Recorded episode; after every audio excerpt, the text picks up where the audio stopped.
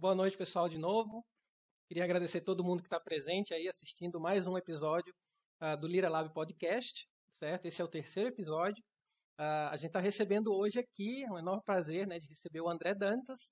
Uh, ele é engenheiro de desenvolvimento de produtos, nascido e criado na microeletrônica, mas hoje ele está realizando o sonho da sua vida no ramo automobilístico, que é a sua paixão.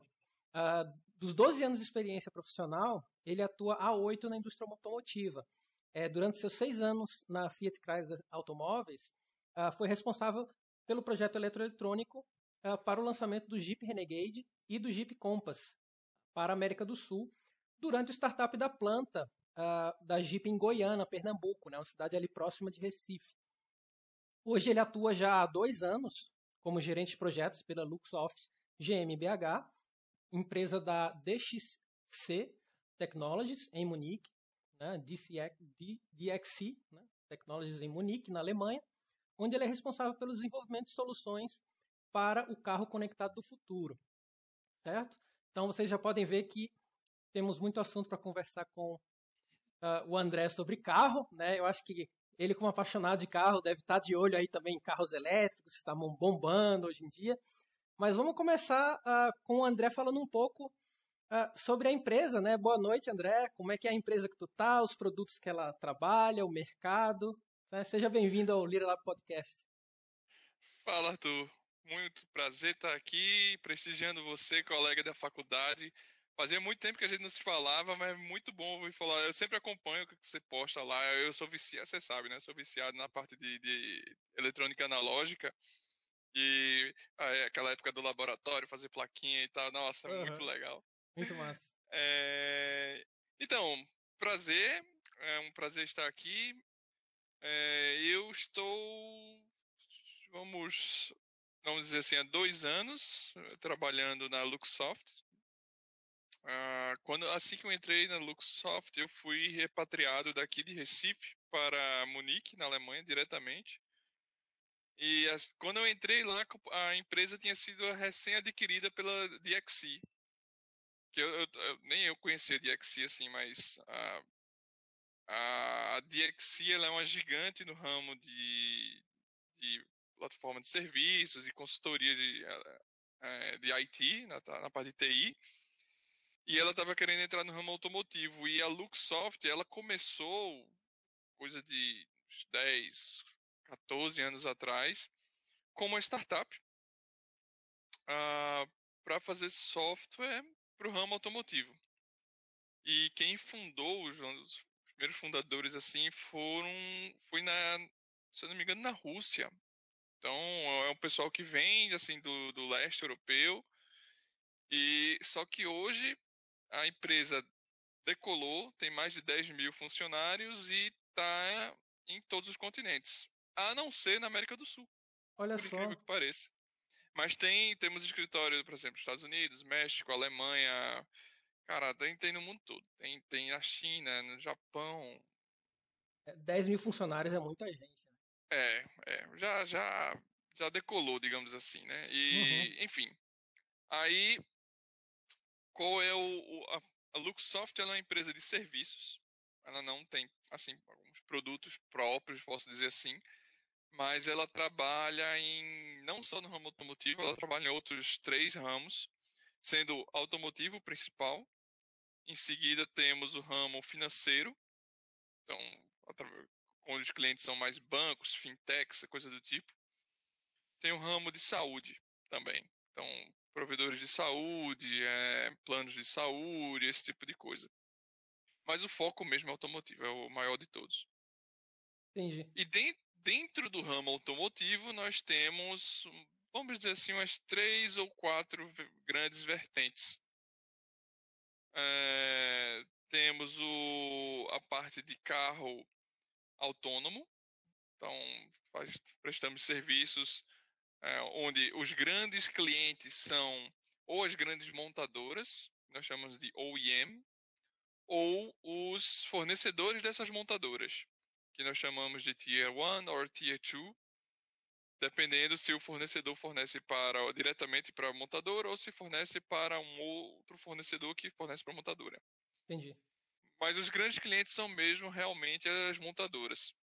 Uhum. E dentro do ramo automotivo nós temos um, assim alguns digamos não, não, são bem departamentos alguns algumas áreas de especialidade né nós temos a parte de digital cockpit que faz toda a parte de interface gráfica toda essa parte de é, do como o próprio nome diz, né, do cockpit digital do veículo, é, onde os principais componentes envolvidos são ou o painel de instrumentos, uhum. você tem o velocímetro, você tem o odômetro e tal, ou o que nós chamamos de infotainment, que é basicamente a tela do multimídia, a tela do rádio. Entendi. Além do digital cockpit, nós temos a parte que eu comentei do veículo autônomo, que pode ser de semi-autônomo, tem vários níveis de autonomia, autonomismo de um veículo, que do nível 0 até o nível 5. Hoje em dia nós já estamos, no geral, assim, em termos globais, em, com alguns veículos adentrando o nível 4. Qual a diferença desses níveis do 0 ao 5? É, é basicamente o grau de autonomia, é, o quão autônomo o carro é onde do zero o carro não tem nada, dos, no 5 o carro é 100% autônomo e você não precisa nem do motorista estar presente lá. Um exemplo, sei lá, um táxi totalmente autônomo que você pede pelo aplicativo, ele chega lá, você entra, ele te leva no lugar e não precisa ter ninguém sentado no banco do motorista. É, alguns montadores já estão próximos do carro, autonomia nível 4, mas o, o top de linha, ou digamos assim, é, vendido atualmente é o nível 3. Olha só, tá é muito próximo, né? Tá, tá, já tá. Assim, já tem coisas bem avançadas nesse ramo. E a, a legislação mas... tá avançando junto? Tá. Não, não posso comentar aqui assim no Brasil. No Brasil ainda as coisas são um pé para trás, mas lá na Europa já tem é, planos de longo prazo para possibilitar isso. Alguns trechos, eles vão liberando por trechos, digamos assim. Entendi. É, do país, ou, mas enfim, em termos de regula, parte regulatória, eles estão se adaptando para isso. Mas aí eles, porque essa parte regulatória, é muito importante, né? Porque, inclusive em alguns países, você precisa dessa segurança jurídica, digamos assim, para até para investir no produto e vender, né? Porque não adianta às vezes não. Uh, às vezes não. O, o, cara vai investir um produto para vender em um certo país e depois vem a regulação e destrói todo o planejamento e o cara tem prejuízo, né? Exato. O, a partir das montadoras, a parceria delas com o governo é fundamental para que isso seja viável. Você imagina, é, você está num carro autônomo, você bate, acontece um acidente sem querer, alguma coisa aconteceu e alguém vem a falecer ou tem algum prejuízo muito grande. Quem é o responsável? Verdade. É a montadora que desenvolveu o software do carro autônomo? É o, o motorista que não. Sabe? Então, assim, hoje o nível de autonomia que tem um carro é até certo ponto, mas o motorista tem que estar lá, tem que estar presente, tem que colocar de vez em quando a mão no volante, que seja porque se acontecer alguma coisa, a montadora não quer se ir. Ela Entendi. não quer. Entendeu? Ela não. É muito complicado. Então, a Tesla mesmo é um dos grandes exemplos, que já está entrando aí no nível 4. Já aconteceram alguns acidentes e realmente o, o fica naquela aquele dilema jurídico, porque a parte de, a parte de legislação ainda não está bem é, costurada, digamos assim. Entendi. É, na Europa, uh, eu lembro que até na parte de telecomunicações, na, na, época que eu morava na França, eles faziam leis, por exemplo. Na época a gente estava uh, começando regulação da questão dos torrents, né? E eles faziam legislações para o futuro. Então, era um tipo de legislação que já previa um certo continuidade para o futuro, né? Não é aquela legislação que o cara quer a curto prazo, que depois, ah, depois a gente pensa. Não, tem que ser uma coisa muito bem pensada, né? se constrói.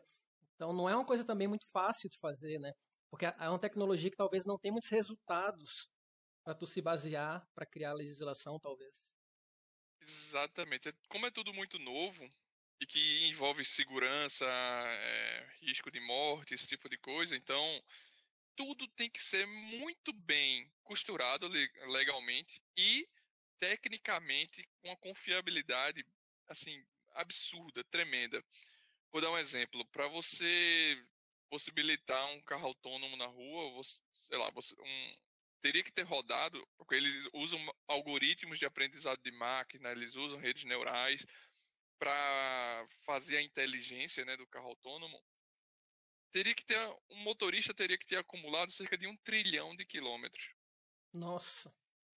Se você colocar um cidadão para dirigir um carro por um trilhão de quilômetros, meu amigo, vai, vai demorar 565 anos para o cara dirigir. Não tem como. Então, assim, parte dessa, desse aprendizado de máquina, é, de fato, são veículos de teste, onde tem, as pessoas, tem vários, vários veículos de teste rodando, veículos físicos, mas o restante, vou dizer assim, sei lá, mais de 80% são a parte de simulação. É computador ensinando ao próprio computador, fazendo várias e várias simulações, então tem enormes é, mainframes dedicados a isso, tem enormes soluções na nuvem para isso, então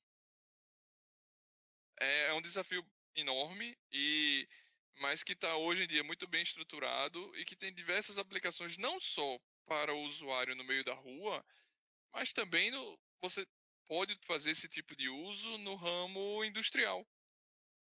Automatizando cadeia logística, por exemplo. Você tem que, lá, você tem um caminhão de transporte que tem que pegar um, um insumo dentro da sua fábrica e, e transportar até outra parte da fábrica. Você pode substituir um motorista lá por um carro autônomo, onde vai, claro, é muito mais restrito do que você está dirigindo no meio da rua, mas que depende também de muito aprendizado de máquina, de muito, é, digamos assim, de muita confiabilidade também, porque você não pode ter acidentes dentro da fábrica também. Verdade. É. Assim, essa questão do, da digamos assim, inteligência, inteligência artificial e também aprendizado de máquina, né, que é machine learning, hoje em dia que o pessoal está tá bem na moda, uh, é, é uma boa notícia saber que vocês estão usando isso, porque à medida que a pesquisa científica vai avançando, né, vai dando mais segurança também para todo mundo. Né? Então, se a gente parar para pensar, se hoje uh, com as limitações de simulação que se tem, né, com as limitações de, de aprendizado, da velocidade do aprendizado das máquinas, a gente já consegue fazer o que a gente faz, né, como seres humanos, digamos assim, né? Uh, isso está com os dias contados. A gente pode dizer que, como a pesquisa avança a cada dia, a tendência é que se torne cada vez mais uma realidade, né? Fique menos de e fato. menos difícil, menos e menos difícil, né? Ao longo de do, fato, do tempo. E... E, e, o que para mim eu acho muito interessante, principalmente assim, estando nessa empresa e trabalhando lá na Alemanha, onde é o, digamos, a meca do desenvolvimento é, de tecnologias automotivas, é que você vê muito assim, o que está sendo desenvolvido de ponta tem a parceria com as universidades que também estão desenvolvendo, então tem muito essa interação lá, porque eles, digamos assim, a engenharia alemã automotiva em termos de avanços tecnológicos já está na ponta, de, digamos assim, há vários anos, ela precisa se manter na ponta, e aí você vê como é impressionante a parceria do, do, do mercado, né, digamos assim, das empresas, com a universidade, para fazer essa troca de informações e manter o país e essas empresas no, na ponta, na, com a tecnologia de ponta. Na, na empresa é... que tu trabalha, tem essa parceria forte com universidades? Talvez no mundo todo, porque ela é, ela é no mundo todo, né? Tem, é, mas não tão forte feito da, da universidade com as montadoras alemães. Entendi. BMW, Mercedes, Volkswagen, porque esses são grupos assim muito grandes, que tem muito dinheiro. A nossa empresa, se você pensar, tem 10 mil funcionários espalhados no mundo todo. Então, isso aí perto de uma montadora não é nada, nada. Então nós estamos mais ali para colocar a mão, a mão na massa, mas a nossa empresa ela tem assim muito nessa parte, investe muito nessa parte de treinamentos, muito, muito, muito, muito mesmo. Então foi uma coisa bem legal, eu não, não sabia, descobri só depois que eu entrei, que eles fazem muita reciclagem, fazem muito treinamento, trazem muita gente de fora, investem muito em certificação. É, é interessante. Bom saber, assim, uh, talvez não tenha essa cultura tão comum aqui no Brasil, né? Em, não sei, dependendo do setor, né? Eu acho, acho que é bem peculiar dos setores, mas essa cultura de você investir no funcionário que você tem hoje, né? Então, sei lá, pagar um treinamento técnico mesmo, tá falando, né? São treinamentos de, de, hard skills, né? Não é de soft skills. De, Não, de hard, hard mesmo, assim, tipo. Né? Conhecimento técnico. Uh, André, fala para nós, assim, como foi que tu conseguiu chegar, né? Como foi que tu foi parar na Alemanha, digamos assim, né? como é que tu começou? O pessoal que tá olhando assim, caramba, eu queria trabalhar com eletrônica automotiva também, sou apaixonado por carro, talvez pessoas que compartilham essa paixão que tu tem pelo setor automotivo e gosta de eletrônica junto. Uh, fala como foi que tu fez, né? Onde tu começou ah, para chegar até a Alemanha, né? Sim, claro. O só um, um, parênteses antes de entrar, porque eu, são três áreas, setores principais. A gente terminou se delongando na parte de carro autônomo, mas hoje eu trabalho no, no setor da empresa da Luxoft chamado de mobilidade conectada. Connected Mobility é basicamente é, fazer o carro se conectar com a internet. Que massa. Parece simples, parece assim trivial, mas isso é, é uma revolução em termos de, de, de, produto. Porque antes você tinha um carro assim totalmente desconectado e hoje a partir do momento que você conecta o carro à internet, abre um leque de possibilidades e serviços, algo assim monstruoso. Que vão desde uma coisa simples, do tipo, ah, eu, eu quero programar o ar-condicionado do meu carro para ligar uma hora antes, ou sei lá, dez minutos antes que eu vá sair de casa, para eu entrar no carro geladinho. Uma coisa trivial. Hum. Ou uma coisa muito mais complexa, onde, por exemplo, a parte do carro conectado é de extrema é fundamental para a parte do carro autônomo. Entendi. Você não consegue ter um carro autônomo sem, sem ele estar tá conectado. Então o carro autônomo ele tem que ter uma plataforma de telecomunicação absurdamente avançada, porque a, a troca de dados em tempo real é muito alta. O processamento é na nuvem? A inteligência da, do aprendizado de máquina está na nuvem e, e a função do, da eletrônica embarcada do carro seria otimizar essa transmissão ou tem alguma inteligência local no carro assim? Não, tem, tem inteligência local. Eles botam assim uns computadores. É, hoje um, um, carro tem cerca de, assim, um carro básico tem cerca de 20 centrais eletrônicas distribuídas. Não tem um computador central. Em vez disso, são 20 centrais, mini centrais eletrônicas distribuídas um carro topo de linha que vai ser lançado, sei lá, agora em 2022, esse número saiu de 20 para mais de 100. Nossa. Então, é absurdo a quantidade Muita de eletrônica coisa. que está sendo investida e embarcada no veículo. E hoje eu trabalho nessa parte de mobilidade conectada, fornecendo serviços para conectar um, preparar o carro ou não só o carro, mas também o outro lado do carro, onde ele vai ser conectado. Que é, digamos assim, a nuvem, né? A nuvem das montadoras, algo do tipo. Os servidores então, também, né? Isso, isso, isso. Eu posso dar mais detalhes do tipo. É, hoje, todos esses serviços, quando o carro vai se conectar, ele vai ser conectado na nuvem. E o que, que significa essa nuvem?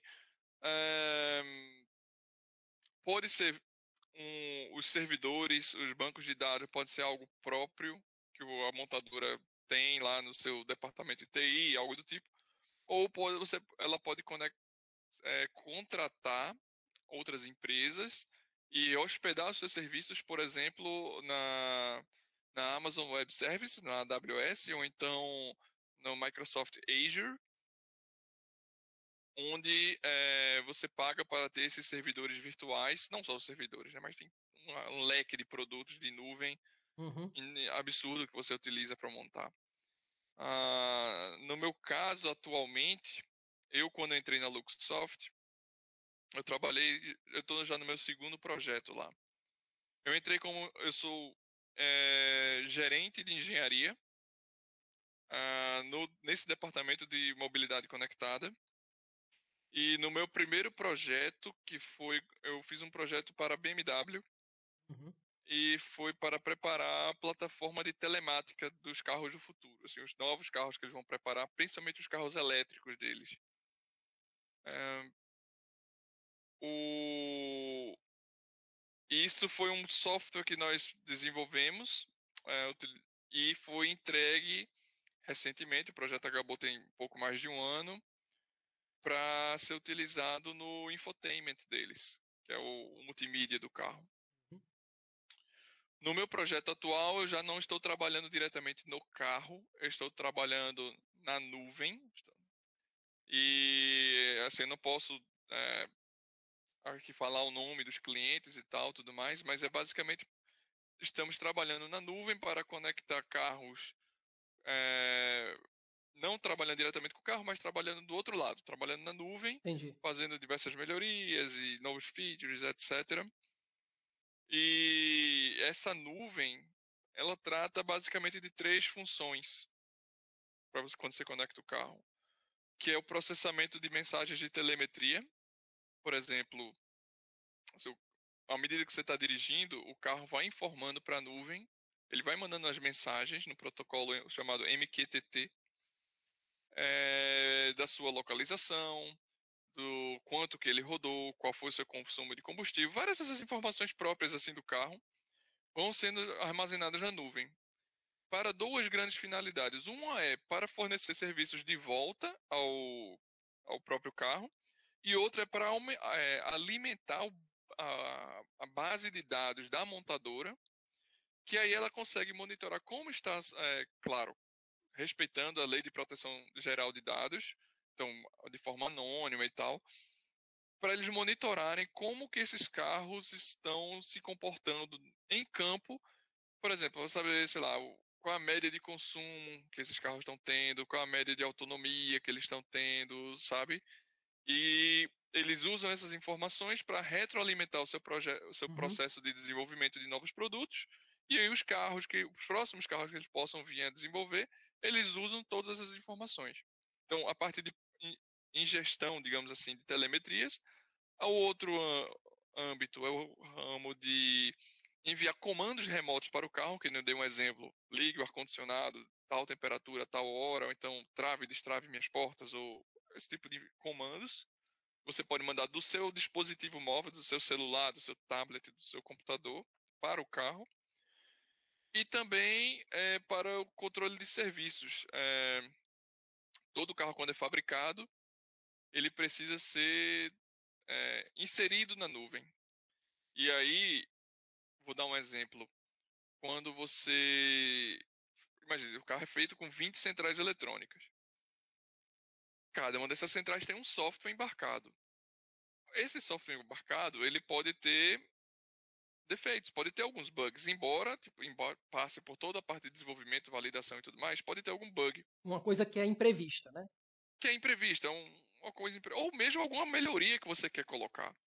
Num processo de, de, desenvolvimento normal, como é que funciona? Você faz o software, o software é telecarregado nessa central eletrônica, essa central eletrônica é enviada para a montadora, essa montadora é, vai instalar no carro e o carro vai seguir com sua vida. Esse é o life cycle, né? Você imagina que cada parte dessa tem o quê? Um estoque intermediário. Então, se você quer colocar uma melhoria no carro, você tem que fazer uma melhoria no software. Essa peça tem que ir para a peça, para o central eletrônica. Ela tem um estoque, então esse estoque todo tem que ser consumido. Vai para montadora. A montadora, por sua vez, tem o seu estoque também que precisa ser consumido. Então, assim, o tempo para você desenvolver um software até chegar no carro é, demoraria muito. Entendi. E aí é onde entra a parte de atualização de firmware over the air, ou seja, online. Feito você tem no seu celular hoje, você tem um aplicativo e atualiza o software. O carro, hoje, novos modelos, digamos assim, né, já estão aptos a você receber um software pela internet. É, comentando para o pessoal, é, desculpa interromper, André. Aqui a gente tem dois exemplos, né, que isso aí, duas coisas que tu falou. Uma é que o Onix, ele já tem o, o OnStar da Chevrolet, e ele conecta com 4G da internet e tem esse serviço de exatamente que tu falou de ligar o ar-condicionado antes de tu entrar no carro. Só que assim, aqui no Brasil é difícil falar de carro popular porque os carros estão tão caros. é verdade. Mas é o carro de entrada da Chevrolet, vamos dizer assim. Sim, né? sim. É o Onix. E tem o Nivus, que é da Volkswagen, que foi recém-lançado ano passado. O Nivus, ele já tem uma central multimídia que eu acho que é a mais moderna que eu vi, pelo menos, dos que eu pesquisei. Uh, que é uma central que já vem com manual embutido, já tem um FAQ das perguntas que tu faz, ele te, te mostra, tu pergunta alguma coisa, ele já responde com os textos ali, né? Uh, e ele faz atualização também pela internet da, do, do, da central, né? a central multimídia que a gente chama, aquela que fica no meio ali do, do console. Sim, sim. Uh, então é mais ou menos isso que tu está falando, mas está chegando somente em poucos modelos aqui no Brasil. Tem um ou outro, né? Daí você vê a, a grande possibilidade que temos aqui no mercado brasileiro, que é um, inclusive é um dos mer maiores mercados automobilísticos do mundo. Isso aí lá fora já está tão desenvolvido, você tem tipo, já é quase que mainstream assim, plataformas com mais de 3 milhões de veículos já conectados. O aqui no Brasil ainda está muito incipiente, mas isso significa que tem uma grande janela de oportunidade para é, adotar e empregar essas novas tecnologias aqui. Ainda mais com essa parte de serviços, que é tipo. O, não depende muito assim de, de, digamos, de uma legislação tão grande feito a de um carro autônomo, sabe? Ou Entendi. das complexidades inerentes de você aplicar num carro elétrico, porque o carro elétrico uhum. não é uhum. só o carro em si, é, tem a parte de abastecimento de energia, como é que você vai. É, os postos, digamos assim, as estações de recarga, toda a infraestrutura por trás. A parte de você colocar serviço para o carro é muito mais fácil de você vender para o cliente. É muito, são serviços, valor agregado aos produtos, com custo comparativamente ínfimo, porque você vai. Você tem uma, uma pequena diferença no software da multimídia, mas a multimídia já vai nos carros, digamos assim. Além disso, você tem um, uma central eletrônica mais, digamos, que é o modem. Uhum. Fazer a comunicação. Então, quem é que não quer receber um, valor de uma assinatura mensal assim? Pois é, mais? é verdade. E qual é o terceiro setor que tu estava falando? O segundo é essa parte, né? A Sim, então os três, os, os três, grandes é o primeiro, que é o Digital Cockpit, que é o mais, assim, comum, digamos, que é você vai fazer a interface gráfica de, de painel de instrumento, essas coisas. O segundo é a parte de veículo autônomo e o terceiro é a parte de mobilidade conectada. Entendi. Que é o, o, o que a gente está trabalhando e que tra trabalha ou no veículo, preparando o veículo para conectar com a nuvem, ou na nuvem. E a nuvem são os três grandes pilares, que é a parte de ingestão de telemetria, a parte de re comandos remotos ou a parte de atualização de software. Entendi. É, pelo que tu falou, pode continuar, pode finalizar. Não, não, é, é basicamente isso, assim. E hoje eu estou trabalhando nessa parte de, de, da conectividade dos carros. Muito massa. É, eu Como tava... que eu cheguei lá? É, antes de tu começar, ah, só um comentáriozinho. Ah, tu comentou dessa questão da transmissão de dados em tempo real, né, que era algo crítico, digamos assim, em algumas aplicações.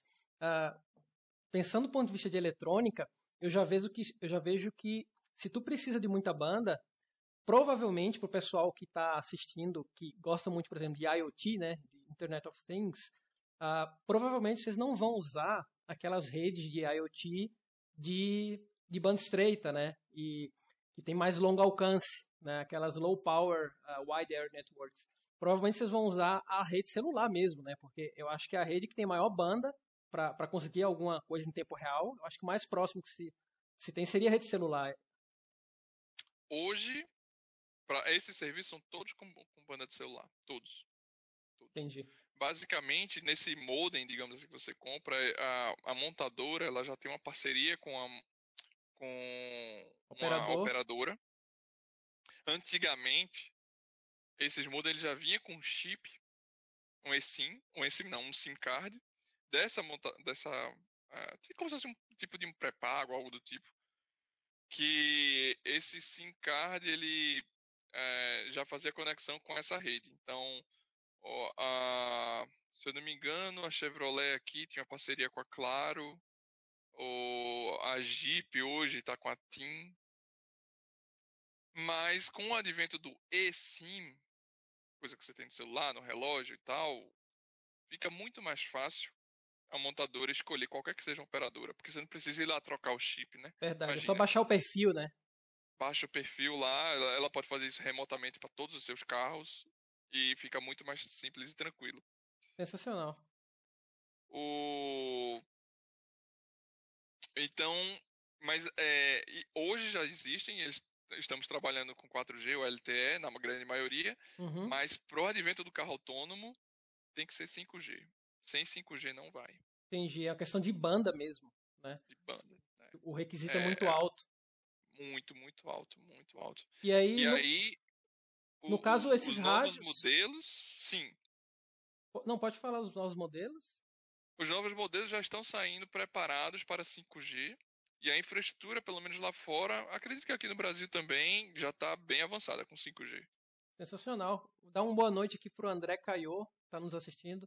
Ele é um colega é, engenheiro na HT Micron, né? Então, ele está de olho aí. Quando eu comentei do IoT, ele falou que estava pensando exatamente isso. Ele achou que era IoT, mas não é, é rede celular mesmo. a é. questão da banda. Uh, eu, fiquei, eu fiquei atento a isso porque uh, eu imagino que é um desafio muito grande fazer essa, essa eletrônica da mobilidade do setor que tu está trabalhando, porque além dos requisitos de alto desempenho, né, tu não pode botar um cara lá eletrônico, uma central que vai consumir muita energia, né?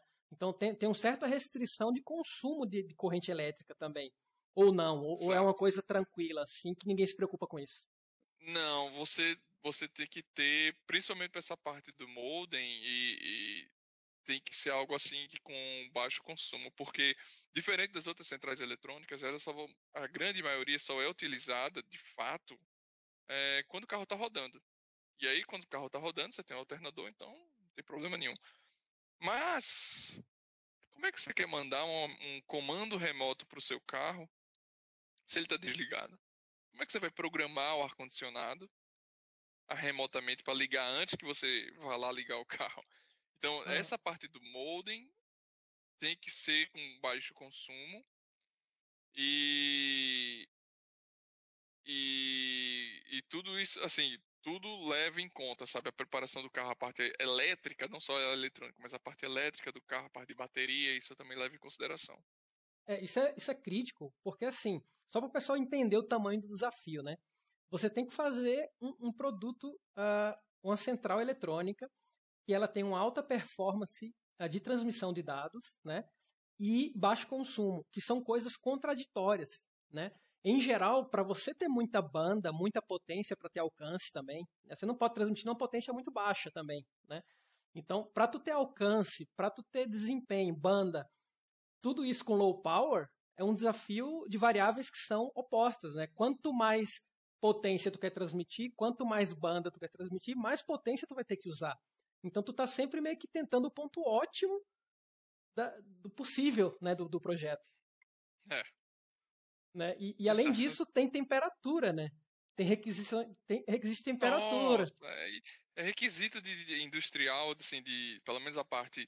Eu sei que da área de óleo e gás é totalmente diferente, é muito maior, mas a parte da indústria automotiva, nossa senhora, comparado com a indústria de consumo, é, os requisitos são muito altos, velho temperatura, de choque, de várias coisas. Vibração, né? Vibração, imagina. Então, isso vai até, assim, para o pessoal que está ouvindo, para ter uma noção por que, que é tão desafio, é que assim, ó, tu tem que otimizar o desempenho do produto em temperatura, que é difícil, né? Porque quem trabalha com semicondutores sabe que tu trabalhar com semicondutores a 125 graus Celsius é uma coisa complicada, até do ponto de vista de telecomunicações, ruído, né, nos, nos, nos modems e tudo mais. Uh, trabalhar com alta temperatura é crítico uh, trabalhar com trabalhar com uh, resistência à vibração também é complicado, tem que ter um projeto mecânico também muito bem feito, né? Até a própria placa tem que, uh, dependendo da situação, ser instalada num, num, local interessante. Então tem uma parceria com o projeto mecânico. A parte da transmissão, para você conseguir uma transmissão efetiva com low power, também é difícil você ter um rádio eficiente, digamos assim, um rádio eficiente. E tudo isso você, com todas essas restrições, uh, ainda tem a questão que, que tem a parte que, que não depende de você, que é a operadora. então, às vezes, você está num lugar que não tem a cobertura, digamos assim, né? E aí, como é que fica? Né? Então, é um desafio de engenharia, um baita desafio de engenharia, digamos assim. Né? O baixo consumo, alto desempenho de RF, uh, alto desempenho, resistência mecânica, temperatura, né? vibração, né? E segurança também. Além disso, tem a segurança dos dados ainda. Então, tem toda a inteligência de software. Então, imagina o tamanho do pepino para resolver. O, o, enquanto o carro ele não era conectado, então não tinha esse problema. A partir do momento que você conecta o carro na internet, ele está sujeito a ataques. Então, a parte de cybersecurity é muito forte também. Tem que ser acompanhada desde o início, porque no final de contas, os carros eles estão transportando pessoas. Então, qualquer problema que possa dar é, é crítico. Você está dirigindo a 100 km por hora, o cara invade seu carro, faz alguma coisa, trava lá a direção elétrica e, e aí? Entendeu? Até, até os componentes, né? Se tu for olhar, não pode ser qualquer componente, né? Então, imagina, para todos esses requisitos que tu está falando, os passivos, né? Os componentes passivos, todos eles têm que ter essas restrições de temperatura, de operação. todos, todos, todos. Pega um capacitor ali que em 100 graus já é indutor. E aí? né? Esse tipo de coisa. Então, é. Ah, é um desafio, um baita desafio. E aí, como é que foi para chegar até aqui, então? então, eu estava. É, eu já estava na, no meu antigo no tra meu trabalho anterior, né? Fazia seis anos, algo do tipo. E eu sempre tive o sonho de trabalhar na Alemanha. Assim, a Alemanha foi algo que surgiu para mim na época da faculdade, é, por causa assim, a engenharia, eu, eu e Arthur estudamos na engenharia eletroeletrônica. E eu sempre soube que lá era muito forte a parte de engenharia. Ah, então, eu já sempre tive essa vontade. Eu tive o privilégio durante o meu curso universitário de fazer um intercâmbio acadêmico lá na Alemanha. Uh, passei um ano lá e quando eu voltei eu, eu tive a oportunidade de estagiar lá e eu gostei muito, assim, eu fiquei encantado com quanto que eles investem na parte de pesquisa, quanto que as empresas levam a sério da parte de desenvolvimento de tecnologia. Então, essa parte de desenvolvimento de novas tecnologias sempre me encantou muito. E eu sabia que lá era uma, assim, uma meca para ir. E não só lá, mas, mas vários outros países. A França é muito forte, os Estados Unidos, a Itália também é muito forte. Sem contar na China, né? Que a China. Nossa. Mas é, sempre tive esse, esse sonho quando eu terminei a faculdade, foi na época, no iníciozinho ali, 2009, final de 2008, eu falei com o meu chefe e ele disse, então, por causa da cri grande crise econômica mundial, não estou conseguindo contratar. Eu estou, assim, tentando não demitir. Imagina contratar alguém de fora. Então, não vai rolar. E ficou aquele desejo, aquele, aquela vontade de, de, de passar por lá. O intercâmbio tu conseguiu pela própria UFPE a, a Federal de Pernambuco ou foi por fora, assim? O intercâmbio eu consegui. É, na época não existia Ciências Sem Fronteiras, isso foi em 2007, por aí, final de 2007.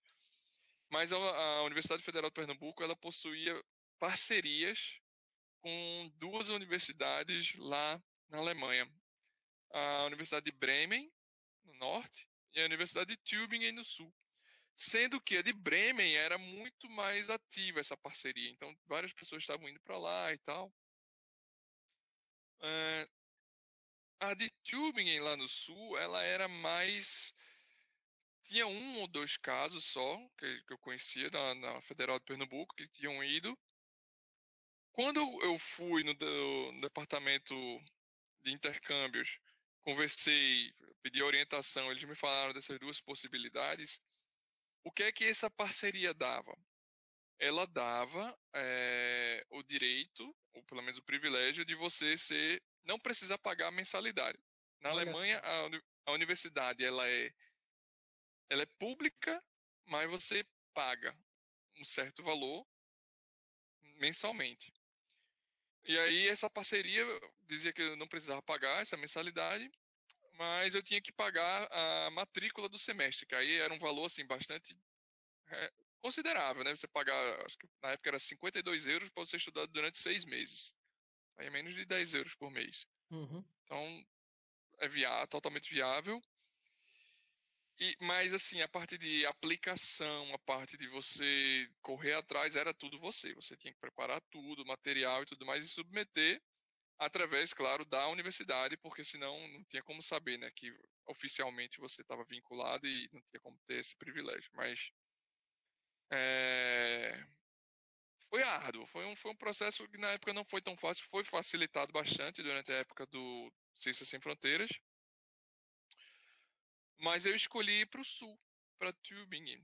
Na, na época não existia parceria com o curso de engenharia eletrônica, era o curso com era parceria com o curso de informática, mas da grade curricular eu vi várias disciplinas que poderiam ser compatíveis com o curso de eletrônica, principalmente as eletivas. Na época a gente não podia cursar disciplinas obrigatórias no exterior. E montei a minha grade curricular, fui para lá. E um dos grandes motivos que eu fui para Tübingen, em comparação com Bremen, é que Bremen as aulas eram em inglês. E o meu inglês, ah, eu já tinha estudado bastante, já estava ok. E meu foco, além de estudar na faculdade lá, era também fixar o, o pouco de alemão que eu tinha estudado. Eu estudei durante três anos ah, aqui em Recife o alemão. Eu cheguei a terminar o curso básico e eu queria lá ter aulas em alemão para assim dar a cara a tapa, aprender. Pra forçar, né? Exatamente. É, e lá cursei um ano e no, no, primeiro semestre, quando foi no segundo semestre, eu fiz, cara, eu tô aqui perto, eu falei com o meu coordenador, ele disse que eu poderia é, cursar o, o, inter, o, o estágio curricular lá e poderia dispensar aqui na, no curso daqui. E eu me candidatei para vaga de estágio em basicamente duas empresas. Uma foi na Mercedes e outra foi para Bosch. É, para a Mercedes eu recebi uma proposta para ir para a fábrica de Zindelfingen, que é a principal lá. E para Bosch eu recebi cinco propostas. Olha só. E na Bosch, é, eu não precisaria me mudar de cidade, porque a, a, fábrica da Bosch ficava lá vizinho, assim. Essas cinco propostas é para setores diferentes, assim? Setores diferentes. Dentro da própria Bosch, assim, várias coisas diferentes. Oh, eu massa. terminei indo. Eu escolhi a Bosch, porque ela me deu mais oportunidades. E eu fui para a área de conceitos de engenharia, conceitos avançados de engenharia. Basicamente, eu fui para uma fábrica de semicondutores onde eles fabricavam, entre várias coisas, né, eles fabricavam sensores de inclinação e aceleração para o ramo automobilístico. E eu fui para um departamento assim que eram somente cinco pessoas, mas as cinco tinham doutorado. Nossa, cinco doutores trabalhando junto.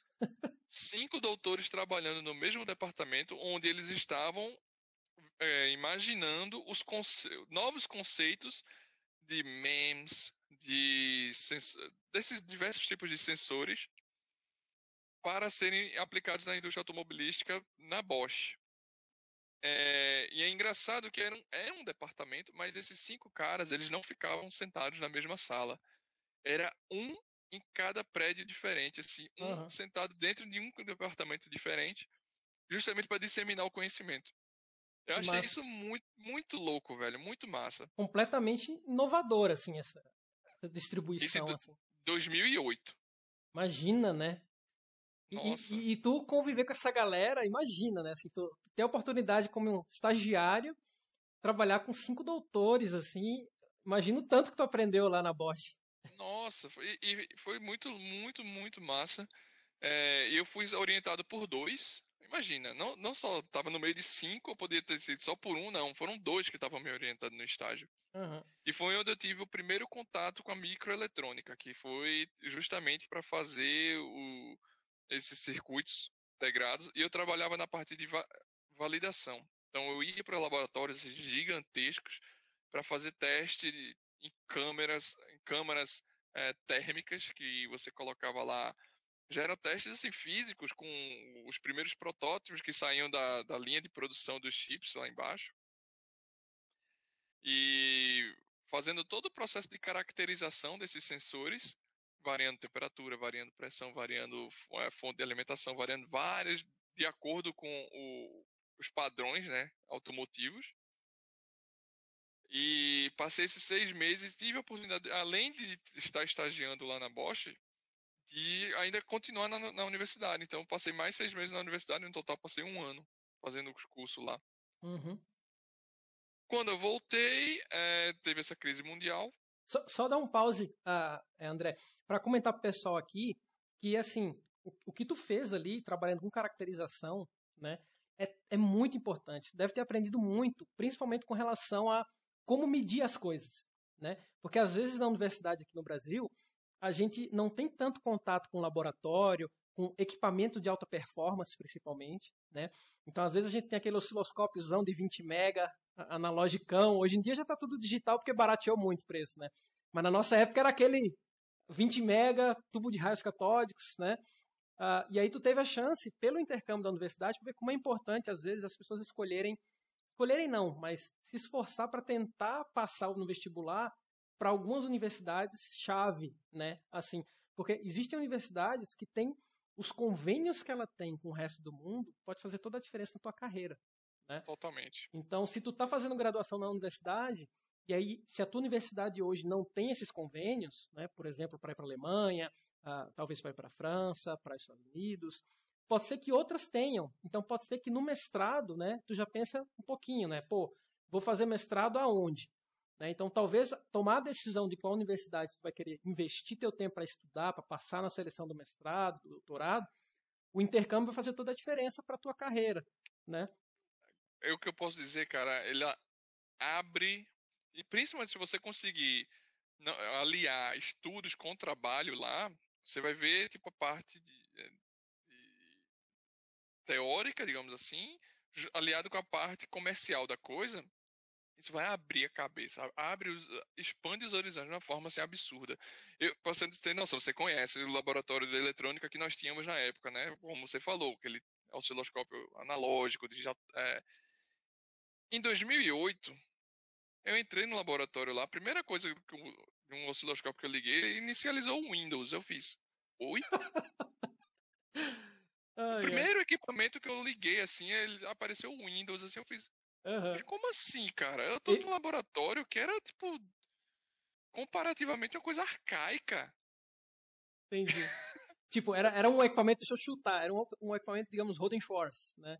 Porque eu acho que. Provavelmente. Uma é, empresa alemã. Não, não, não, lembro, mas provavelmente sim. Eu não sei se hoje em dia, uh, se tu tem essa informação, se a indústria alemã fomenta as empresas alemãs de instrumentação, uh, de equipamento, ou isso não tem nada a ver e eles compram Keysight, Tektronix, não tem nada a ver?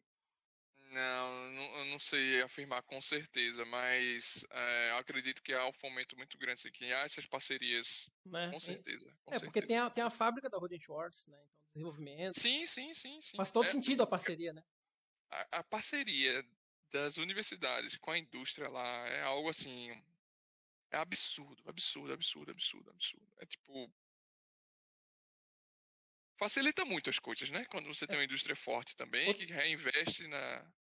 Exato. Tem, tem um direcionamento, né? E, e outra pergunta, para tu conseguir um intercâmbio, que a galera que está, por exemplo, na graduação, ouvindo essa conversa, né? Não é simplesmente dizer assim, ah, quero ir para a Alemanha, vou. Ah, teve algum requisito técnico, assim, por exemplo, notas, o currículo das notas, ah, se tu fez iniciação científica na UFPE antes, contou, não contou, né? Teve alguma seleção? Teve mais gente querendo ir para a Alemanha e tu foi o selecionado? Né?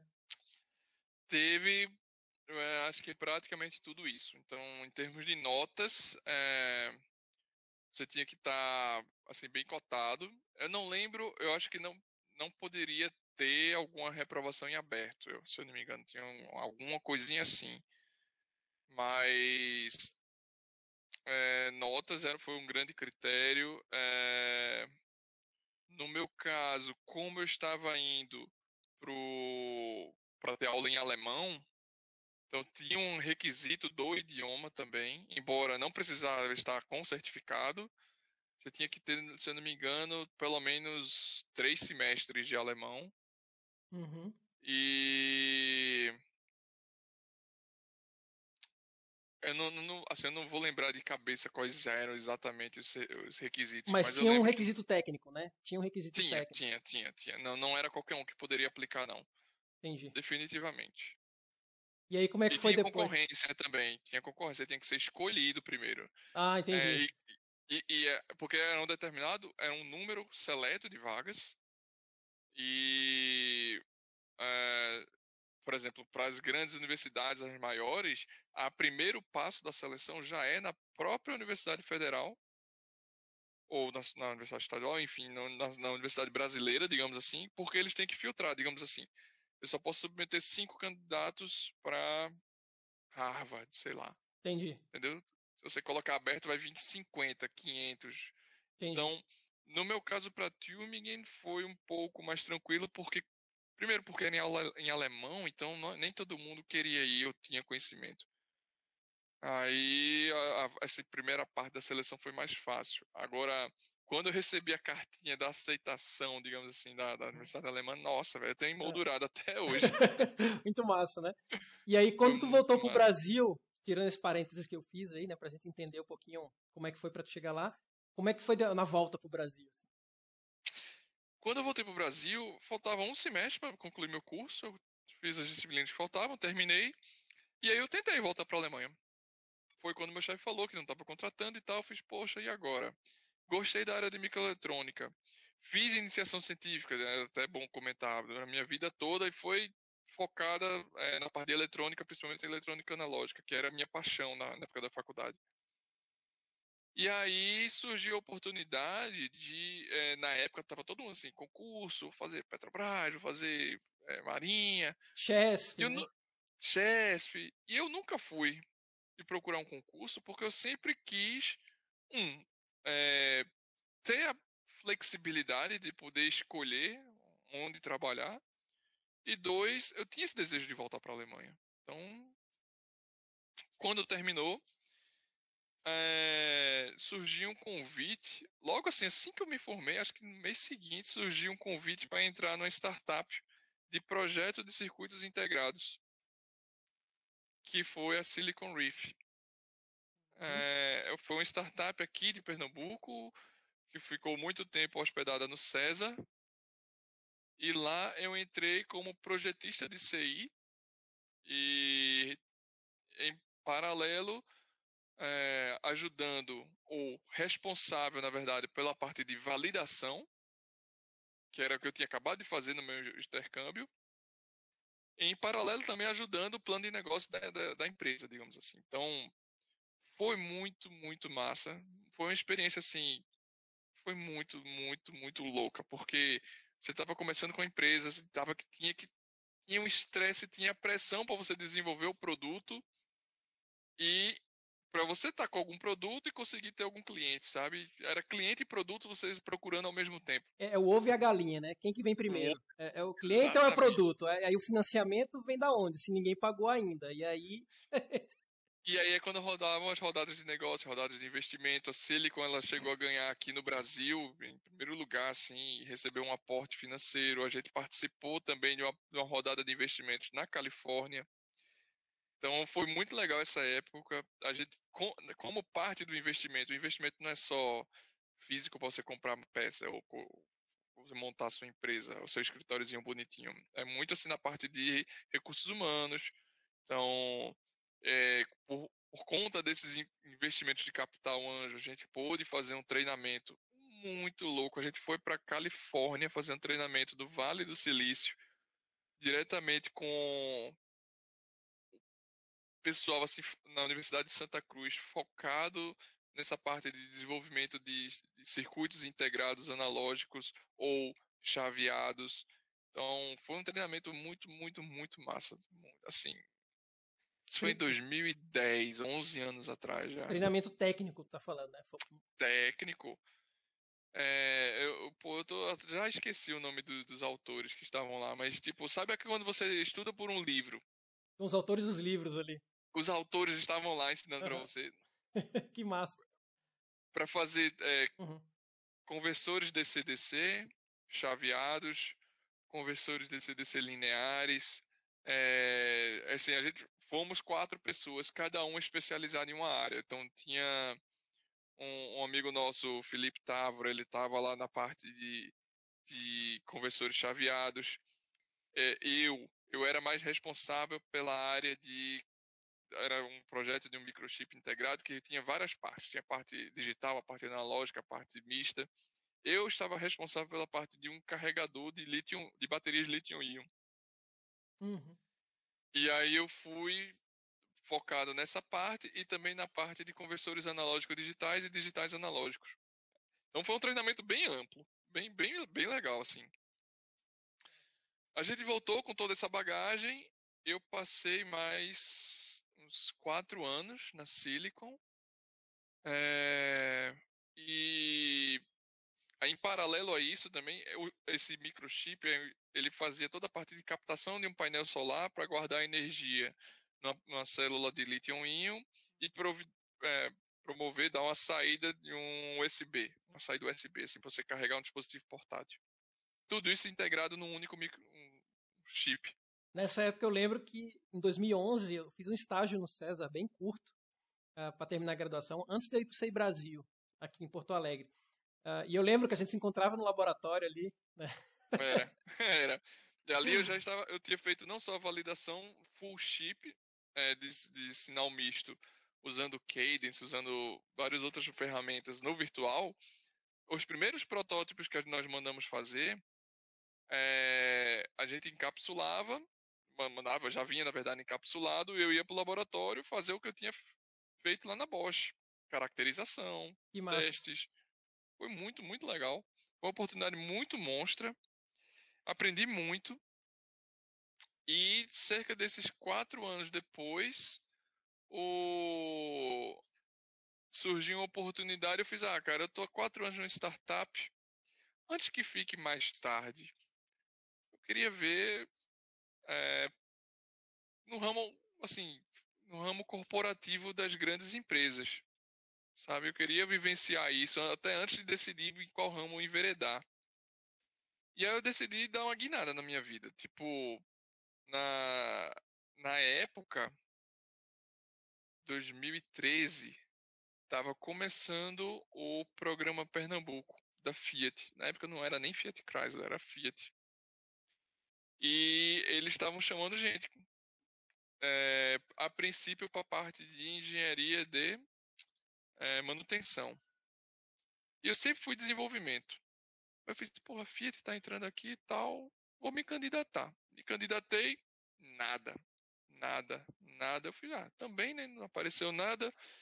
Sabe uma coisa? Vou tirar um foco da Fiat vou jogar meu currículo no mundo. E aí surgiu a proposta, assim, logo de cara, para ir trabalhar na Embraer em São José dos Campos. Avião. Avião. Na parte de engenharia de manutenção, a parte de, de, é, de aviônicos. Parte eletro, elétrica, eletrônica do avião. Porra, que massa! Vai ser uma oportunidade única. Vou trabalhar com avião, velho. Imagina. Quando que eu pod... Aí eu fui, larguei a Sílico, agradeci por todo o tempo lá, fui para São José dos Campos, entrei lá, comecei a trabalhar com a engenharia de manutenção. Rapidamente, eu olhei aquilo ali e fiz, cara, eu acho que isso não é para mim. Por quê? Não a parte, não a indústria mas o ramo, engenharia de manutenção. Eu sempre fui um cara de desenvolvimento. Eu trabalhei estagiário de desenvolvimento. Sempre pensei em desenvolvimento. Fiz é, iniciação científica. Fiz... Quando eu comecei a trabalhar com manutenção, não me cativou. Não, é, não... é, outro sentimento, né? Na verdade, é outro perfil, talvez. Né? Exato. É outro uhum. perfil. E aí, por sorte do destino, não sei, assim que eu entrei lá, apareceu uma vaga na engenharia de desenvolvimento de produtos na Fiat. Eu me candidatei, passei pelas entrevistas rápidas e fui contratado para voltar para trabalhar em Pernambuco com indústria automotiva, com engenharia de desenvolvimento no ramo eletroeletrônico e no que era minha sempre foi a paixão da minha vida toda, o ramo automotivo. Que massa. Eu desde pequeno assim, é, meu avô ele tinha duas concessionárias no interior. E eu quando eu ia pequeno para lá, você ficava no meio de carro, carro, carro, carro. Então eu sempre fui viciado, fissurado em carro. Uhum. E aí foi quando eu larguei São José, vim para Pernambuco e comecei a trabalhar em 2013 na Fiat. Não era Fiat Chrysler na época, porque a aquisição da Chrysler ainda estava sendo efetu efetivada. Na época, Goiânia era um canavial, não tinha absolutamente nada. Eu fui o segundo funcionário da engenharia eletroeletrônica de Pernambuco. Olha só, bem no início mesmo, né? eu fui bem no início. Antes de mim, só teve um cara que foi o primeiro funcionário da Fiat de Pernambuco. Que foi o cara que foi apertar a mão do, do governador e do Sérgio Marchione, que é o, antigo CEO da Fiat Chrysler, quando fecharam o acordo. Uhum. Realmente, né? Não Mas tinha como, não tinha como ser mais cedo. Mas veja o que aconteceu. Quando eu entrei, o nome dele é Bruno, Bruno Ferreira, gente boníssima. Ele já estava no projeto há um ano. E quando eu entrei, três meses depois ele saiu. Então eu fiquei o cara mais antigo da engenharia eletroeletrônica daqui. Que massa, olha só como, como são as coisas, né? E cara, a experiência foi maravilhosa, porque eu fui contratado, eles disseram, eu fui contratado na quinta, eles disseram, amanhã você vai para Betim, lá em Minas, pro, pra onde fica o headquarter, né, da, da Fiat no Brasil, porque você vai fazer um treinamento on the job. Você vai lá para a engenharia da, de Betim, você vai ser acompanhado por um, um engenheiro lá e o, o escopo do projeto é você vai ser é, estamos desenvolvendo os novos produtos para serem fabricados na planta de Goiânia. Você, como engenharia de desenvolvimento de produto, você vai estar lá tocando o projeto, enquanto que o pessoal da engenharia de produção, engenharia de manutenção, vai estar aqui tocando a planta, digamos assim. E aí foi uma galera daqui de Pernambuco lá para Betim. Eu uhum. morei lá um ano, participando do projeto de desenvolvimento. E aí foi. No início não era nem o Jeep Renegade, era um outro mini SUV da Fiat e tal, mas depois que, que adquiriram a Jeep, eles viram a oportunidade de fazer os Jeeps menores, globalmente, mais aliado à proposta da Fiat. E foi quando surgiu o projeto do Jeep Renegade, que é, é, surgiu esse projeto ele tinha uma ele tem uma assim hoje em dia eu não sei porque já tem dois anos que eu saí da empresa, mas ele na época logo no início de 2013, 14 ele tinha a característica de ser um projeto global, mas com desenvolvimento local. Ou seja, se você vê o Renegade daqui, o Renegade da Itália, o Renegade dos Estados Unidos, o Renegade de vários visualmente ele é o mesmo. Mas com a parte de desenvolvimento, era cada região meio que fazia o seu e ele tinha um, um, um, um senso comum, a gente reportava globalmente, fazia, ó, oh, tô fazendo isso aqui, o cara faz do, do outro lado do planeta dizia, ah, tô fazendo isso aqui, vamos fazer coisas parecidas e saiu, no final saiu produtos parecidos, é, utilizando componentes compartilhados, mas boa parte do desenvolvimento do Renegade, principalmente dos componentes que eram produzidos aqui no Brasil, foi feito aqui. Isso mas, foi muito legal. E a ideia do Renegade veio da Fiat Internacional para todas as veio. outras, né? Veio. Isso. A ideia do produto veio. E aí cada a, a, Fiat ela tinha, ela tem ainda hoje três grandes polos de desenvolvimento, que é o da Itália em Turim, o do Brasil em Betim e o da Chrysler, o dos Estados Unidos na Chrysler lá em Detroit. São os três grandes polos de desenvolvimento. Acho que na Ásia deve estar surgindo também algumas coisas, mas esses são os três maiores. E aí cada região produzia o seu. Então a gente se sentia com bastante autonomia na época, sabe? Tipo, tirando coisas de componentes comuns, sei lá, o multimídia era comum, então é, tinha um software comunizado. Mas o motor, assim. O motor, a parte de desenvolvimento do motor de powertrain, o motor nosso é específico, era o motor 8 e-torque. Então a central de injeção eletrônica era totalmente desenvolvida aqui.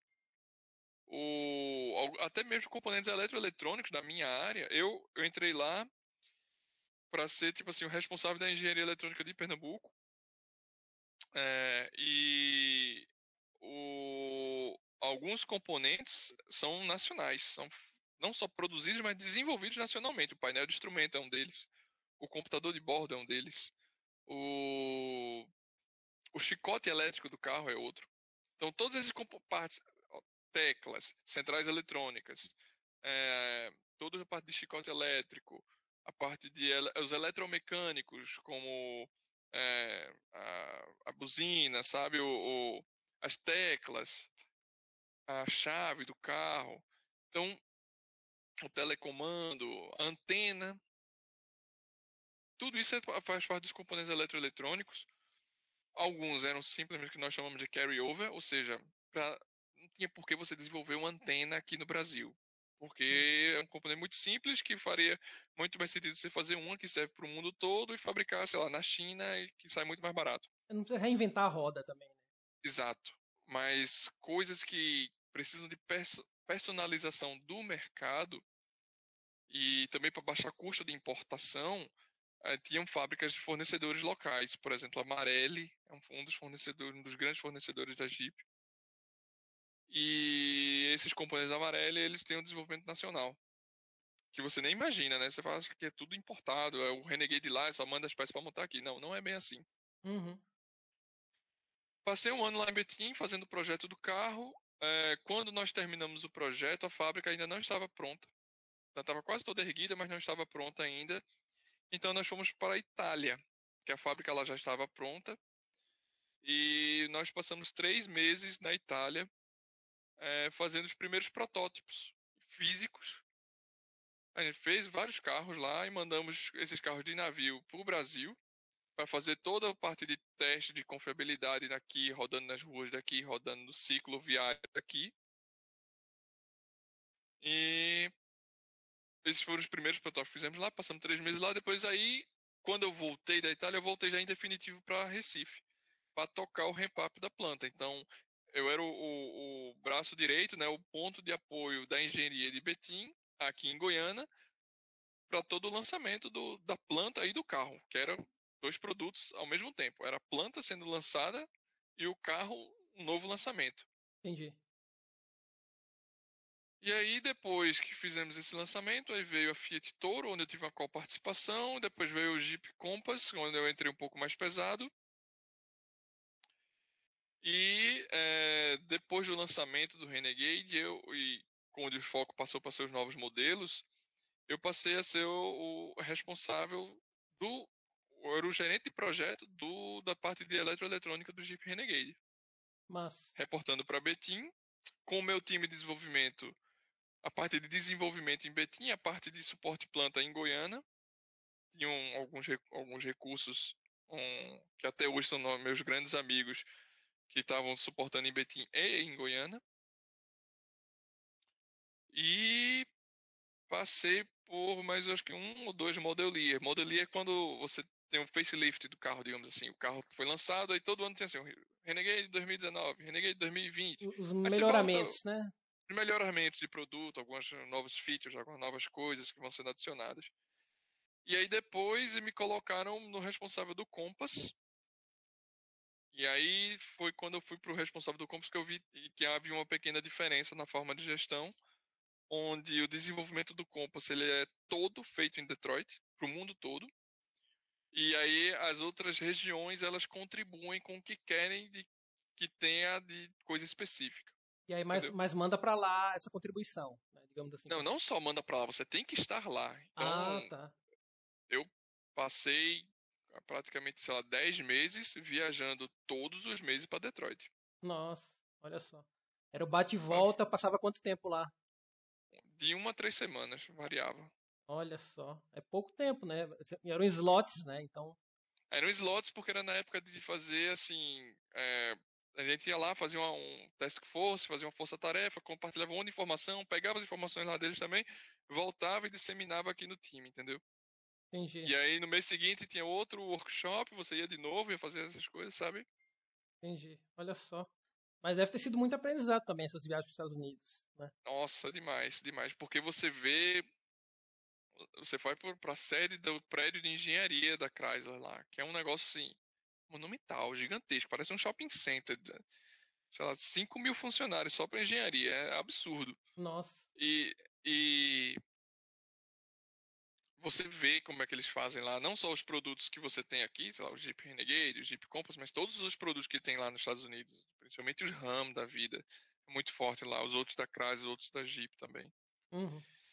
Então foi um aprendizado assim enormemente grande. Eu já estava há quase seis anos na Jeep e para mim era meu trabalho dos sonhos. Eu estava na montadora, estava desenvolvimento eletroeletrônico. Tava viajando o mundo inteiro, né? Viajando o mundo todo. E quando eu estava lá, um belo dia eu recebi um, uma sondagem dizendo, ó, identificamos você até hoje. Foi através de um e-mail, mas eu acredito que tenha vindo do LinkedIn. É, embora eu não tenha me candidatado a nenhuma vaga lá, eu tinha colocado meu currículo exposto, assim, não só em português, mas em inglês para o mundo todo. E aí veio a Luxoft interessada em me impatriar para trabalhar na Alemanha. Nossa, era que faltava a cereja do bolo. e, aí, e aí, cara, eu fiquei num dilema muito grande, que eu fiz, pô, eu já estou onde eu quero, já estou aqui, assim, montadora, trabalhando com eletroeletrônica, no ramo automotivo, fazendo novos produtos. E você é muito legal, você desenvolve um novo produto, que é sua paixão, e quando você olha assim, ele está na rua, sabe? Muito massa. Muito, muito massa. Você, tipo, eu tive a oportunidade de, de, adquirir um dos produtos que eu mesmo desenvolvi. Imagina só, né? Muito massa. É. Você comprar uma coisa que você mesmo projetou, né?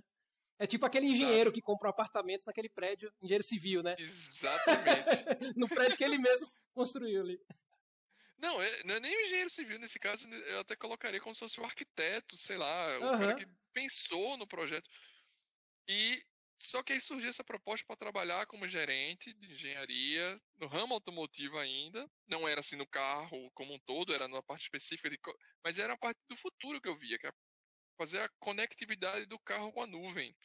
É uma coisa que no Brasil na época não tinha. E para trabalhar na Alemanha, principalmente onde? Em Munique, que dentro da Alemanha é tipo o polo, grande polo do, do ramo automobilístico. Que lá em Munique você tem a BMW, você tem a Audi, são os grandes do, é o miolo ali, né? O miolo Exato. Do... E aí foi um dilema grande, mas assim, topamos. É, foi eu e minha esposa. Estamos lá há dois anos. E tive que passar por entrevistas também e tal. Mas a grande sorte ou vantagem foi que a, a Luxoft ela cuidou, pelo menos me suportou muito na parte de, é, de impatriação, ou seja, na parte de relocação de visto, de blue card, de é, eles me forneceram um mês de hotel, sabe? Todo deram todo o suporte para que eu me relocasse para lá.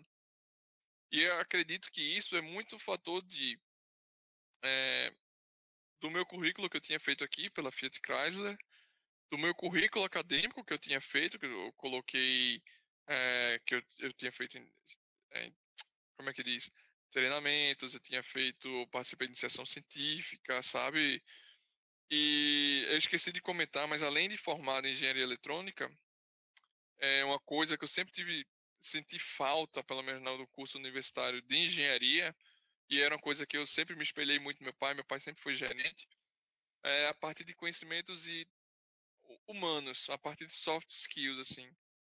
E durante o meu curso de eletrônica, eu decidi também cursar durante a noite uma faculdade de administração de empresas. Ah, é verdade, eu lembro. Tu fazia ADM. Tu terminou ADM, não terminou? Terminei ADM. Eu voltei da Alemanha, terminei a eletrônica, foquei em ADM e cerca de um ano depois terminei ADM. E, eu, e sempre foi mais ou menos o que eu queria alinhar, que era a parte técnica com a parte gerencial. Uhum. E hoje eu atuo como gerente de projetos na área técnica de, na indústria automotiva. Sensacional. Nossa, tu conseguiu aliar uma coisa que é muito raro de tu ver, né? Assim, pessoas com, com graduações completas, né? Uh, em, em, em, dois ramos que são complementares, né? De fato, você ter o conhecimento técnico, a base da eletrônica, ter de fato um curso completo de administração, né? Você, você tem o título de administrador, né? De empresas. Né? Tenho. Então isso é uma coisa Bacharel. realmente fantástica, é bacharel em administração. Então é muito legal assim tu ter tido essa visão, né? É, foi, foi uma loucura, imagino, na época, né? Pra tu conseguir Foi. conciliar. Mas tu, tu, nossa, tu pensou muito no futuro e, nossa, tá colhendo depois, né? É, então, é, como eu te falei, eu sempre tive assim, se eu, se eu fosse para a área técnica, eu nunca quis ser o técnico, especialmente assim no. Eu sempre quis ser mais da área gerencial. Uhum. E eu via que na, na universidade, tipo, quando você se forma somente na área técnica e você quer ir para a área gerencial, na- depois você tem que fazer um MBA, você tem que É. fazer um outro tipo de complementar, É verdade. porque você não tem, assim, ou você faz isso, ou então você vai ter que penar muito para aprender. ah, tipo, É, vai ficar bem limitado, né, na verdade. bem limitado, exato. E na época, eu decidi por fazer um curso de administração. é, E, assim, me ajudou muito, muito, muito mesmo nessa parte de soft skills, gerenciamento de pessoas, gerenciamento de recursos. Agora, se eu não tivesse a parte técnica, É, né? Foi mais importante. É, foi muito difícil, sim, porque o pessoal às vezes está fazendo eletrônica, sofre tanto, né? Porque é tão pesado né, o curso de engenharia eletrônica. A, a parte de administração, tu achou que é, é viável fazer um curso de administração? Porque tu já estava trabalhando, né? Quando tu estava fazendo administração, tu estudava à noite, né? É- era viável, tu, tu ficava mais cansado pela questão do volume das informações? Ou o sofrimento foi parecido com a engenharia? assim? não, a ADM foi muito mais tranquilo. A ADM comparado com o curso de, de eletrônica, assim, é peanuts, digamos, Hum. é, é muito mais tranquilo. Tanto que, tipo, eu, eu sempre levei. o- eu- você sabe como é que é o curso de eletrônica, é muito pesado, né? Eu ia pra lá, eu comecei a, a administração enquanto eu ainda estava na área 2, ou seja, ainda estava cursando cálculo ainda. Eu chegava na aula à noite, eu deixava o professor falando porque eu tinha que marcar presença e ficava só lá, estudando eletrônica à noite também lá. Entendi. Aí quando ia chegava assim mais próximo de prova, dava uma, uma lida, estudada, era algo muito mais simples e fácil de assimilar, digamos Entendi. assim. Então dava para levar. Mas não dava para levar na mesma velocidade. Então É, o meu curso, eu. O meu curso de ADM eu comecei em 2006 e fui me formar em 2015. Uhum, 2007 e 2015. Eu uhum. cursava três disciplinas à noite, sabe? E aí depois que eu terminei a eletrônica, que eu foquei, aí eu colocava lá, sei lá, oito disciplinas de uma vez em, em ADM. Entendi. Agora, hoje, pra gente finalizar, a gente acabou estourando um pouco o tempo, porque tem muito conteúdo pra gente conversar, né? Ah, na verdade, a gente poderia ficar a noite toda aqui falando, né? Ah, a gente estourou um pouquinho o tempo, mas eu acho que vale a pena a gente falar mais uma coisa, que é assim, qual que seria a tua recomendação, ah, olhando para trás, né? Hoje tu já teve essa experiência de fazer ADM, né? Um curso completo, inteiro, do início ao fim, fechado, né? Tu recomendaria para alguém que está querendo também não ser o cara técnico, né? Que não quer ser aquele guru ali da, do conhecimento para aquela empresa, que quer também ter a base sólida, né? Igual tu tem, e, e quer ir para a área de gestão mesmo, de, de liderança, né? Tu recomenda ele terminar o curso de eletrônica e hoje em dia fazer um MBA bom, por exemplo, um da FGV, digamos assim, um MBA top, né?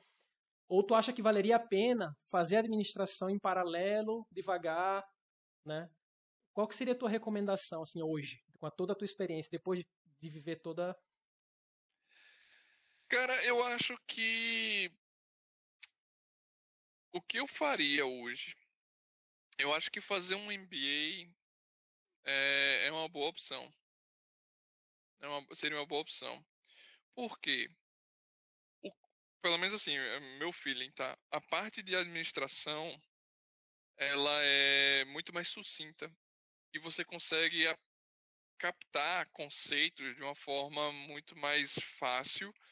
E como não é ciência assim puramente exata, pri- principalmente a parte de gestão de pessoas, você você tem que pegar os conceitos e na hora de aplicar, não quer dizer que quando você aplicar vai dar certo. Então é muito assim da tentativa e erro, então é muita parte da experiência. O que eu faria hoje em dia? Uma coisa que eu senti falta na faculdade, que eu tentaria hoje fazer diferente é durante o curso de eletrônica, fazer um estágio. Assim, não só fazer o estágio curricular obrigatório, aquele de seis meses. Aquilo ali é bom, mas não é suficiente. Principalmente se você estiver estagiando no Brasil, experimente áreas diferentes. Não deixe para você testar depois de graduado, feito eu fiz. Eu estava na área de desenvolvimento, eu fiz não, sempre fui da área de desenvolvimento, nunca testei, nunca fui para a área de manutenção.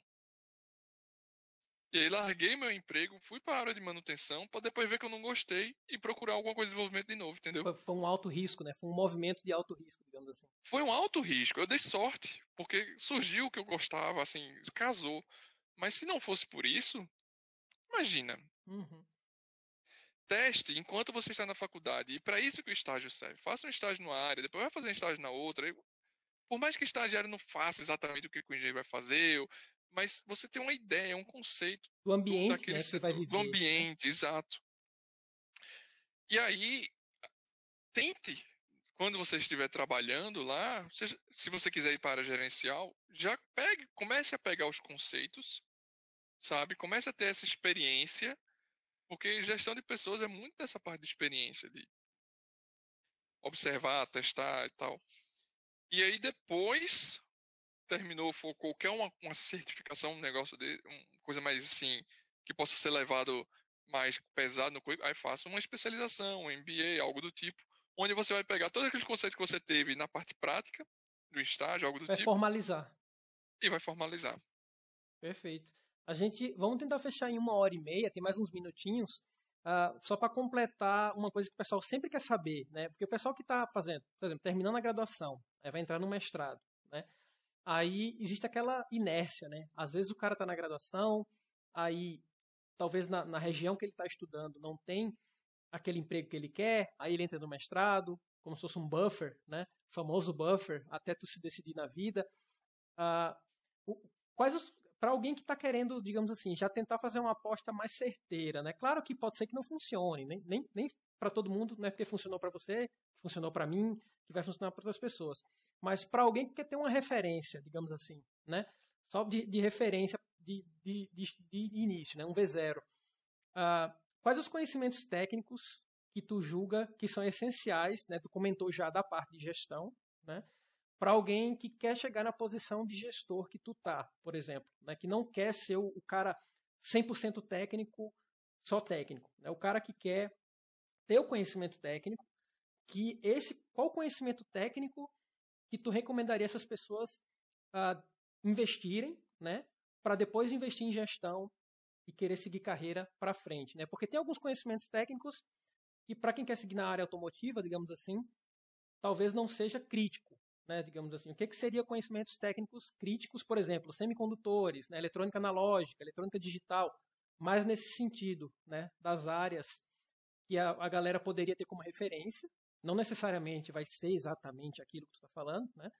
mas ter uma referência para começar investir na, na, carreira automotiva que não seja 100% técnica, né? que tenha a parte técnica, comece com desenvolvimento, mas que quer mirar na gestão. Tá. Um, eh, para você fazer uma gestão técnica, você tem que ter um pouco do, dos grandes conceitos de cada uma das áreas no lado, digamos assim, da eletrônica automotiva, foco, eu diria, na a parte analógica, a parte térmica, é, a parte de eletromag é muito importante, principalmente no ambiente automotivo, que tem muito tipo de interferência. Muito então, tipo é interferência eletromagnética e compatibilidade eletromagnética. Né? Em Exato. inglês, para o pessoal que não conhece, é o, I, é o EMI, né? EMI, e o EMC. Né? Então, eu, né, eu vou dar um exemplo. Eu, na época da faculdade, eu, eu vi eletromag, eu, eu, eu sabia, eu sempre quis da área analógica, DC. Meu negócio não era com frequência. Mas eu, a gente teve que estudar, eu tive que aprender os conceitos. E a parte de aprender esses conceitos, quando eu fui ver no, no ramo, assim, na prática, no ambiente real, cara, não tem como você fugir. Existe. E você tem que saber do, das particularidades disso na hora de você estar tá resolvendo algum problema de campo. Eu tive um problema quando eu estava na Jeep que, tipo, no final das contas, era um problema no software, mas que, através de uma ação eletromagnética, quebrava o câmbio do carro. Nossa. Era muito louco. Então, pra galera assim, ter ideia da importância, né? Exato, exato. E aí, o. E quando eu digo quebrar, é quebrar mesmo. A engrenagem quebrava os dentes lá. Era uma roupa. Mas assim, voltando. É... Eletromag. Hoje não tem como você fugir da parte de TI. Então você tem que ter algum nível de conhecimento de TI bom. Seja uma linguagem de programação. Você não precisa ser especialista na linguagem de programação, porque Fazer linguagem um script simples, talvez, né? É a ideia, não a ideia de como montar um script, sabe? Como arquitetar isso na sua cabeça, uma solução, algo do tipo. Porque a linguagem de programação em si é uma ferramenta. A ideia de como montar um programa é genérica. Então, a, a linguagem é algo que você pode treinar, você aprende e você aplica, mas tipo, o é conceito de como desenvolver, como resolver o problema, não. É, é botar é, o computador trabalhar a seu favor, digamos assim. Né? Isso. Ter, isso, ter essa isso. skill é importante, ter essa habilidade é importante. Exatamente. E da parte de gestão, é... cara, gerir é basicamente você é gerenciar pessoas. Pessoas, processos, tarefas. Então, a parte de gestão de pessoas é absurdamente importante. É... E a parte de gestão de projetos, na época a gente nem existia isso, e aqui é uma coisa que está vindo muito do ramo de TI, a parte de gestão de projetos, gestão ágil de projetos. Seja um Scrum, seja qualquer tipo de metodologia ágil, é, uma combina o que a gente chama de SAFe também, que é Scaled Agile, a combinação do método de waterfall, que é o tradicional cachoeira, com a parte de Scrum. Esse tipo de conceito você tem que ter se você quiser ser um gestor na área técnica, porque é o que é utilizado no mundo, não só na área de TI, na área de hardware também. A ideia Muito de você massa. fazer. É, é impressionante, é, é, bem legal. A, as montadoras usam, então a montadora não é só software, cara. Então, daí você tira. Com certeza. Tá? Nossa, perfeito. Acho que o pessoal, né, eu tá com essas dicas aí né? Que queria a gente ter essas dicas quando a gente estava na graduação. Nossa, faria muita diferença. muito legal, muito legal mesmo.